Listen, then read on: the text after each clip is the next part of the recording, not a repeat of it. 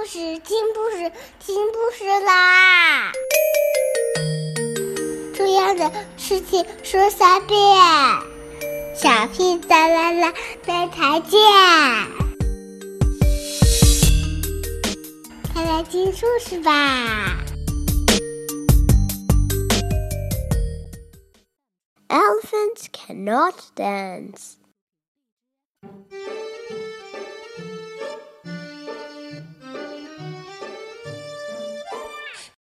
Just, huh?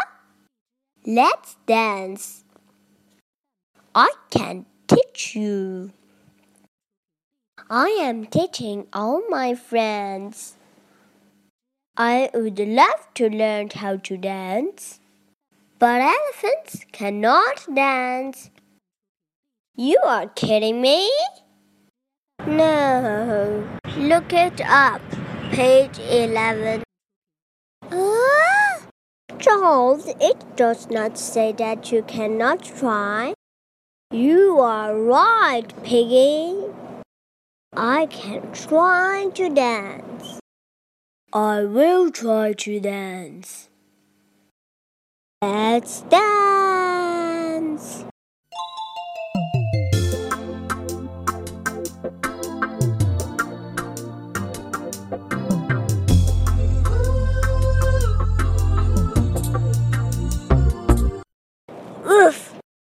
Okay, let's go. Jump with me when I count to three. One, two, three, jump! Jump! You're a little late on the jump. I was a little late on the jump. We will try again. We will try it again. Move your arms this way. Hey, hey! We will try again.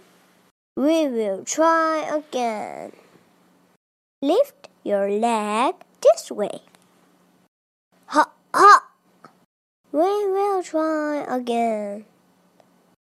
We will try it again. Up, up, down, down, spin, spin, stop. This is a stop. Forward, forward, backward, backward, wiggle waggle. Wiggle waggle.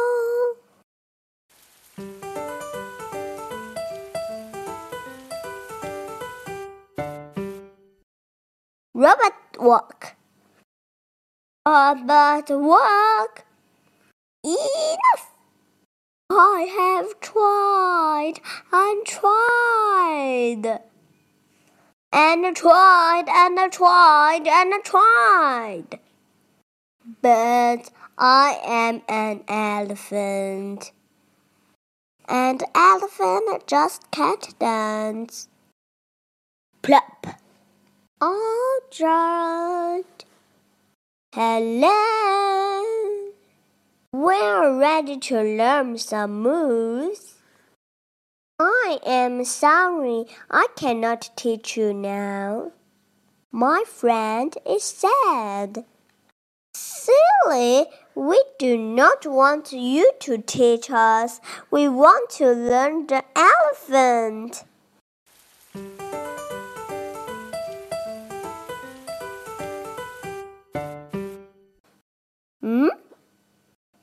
Me, please. Me too. Me three. More feeling. Keep trying.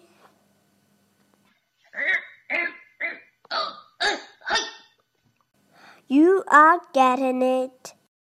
Okay. Gerald is careful. Pig is not. Pig cannot help smelling. Gerald can. Good word so that Piggie does not have to. Gerald and Piggie are best friends.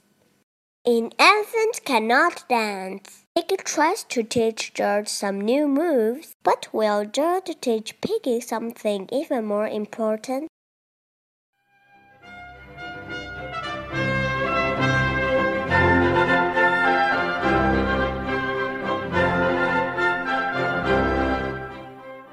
The end. Good night, everyone. Have a good dream.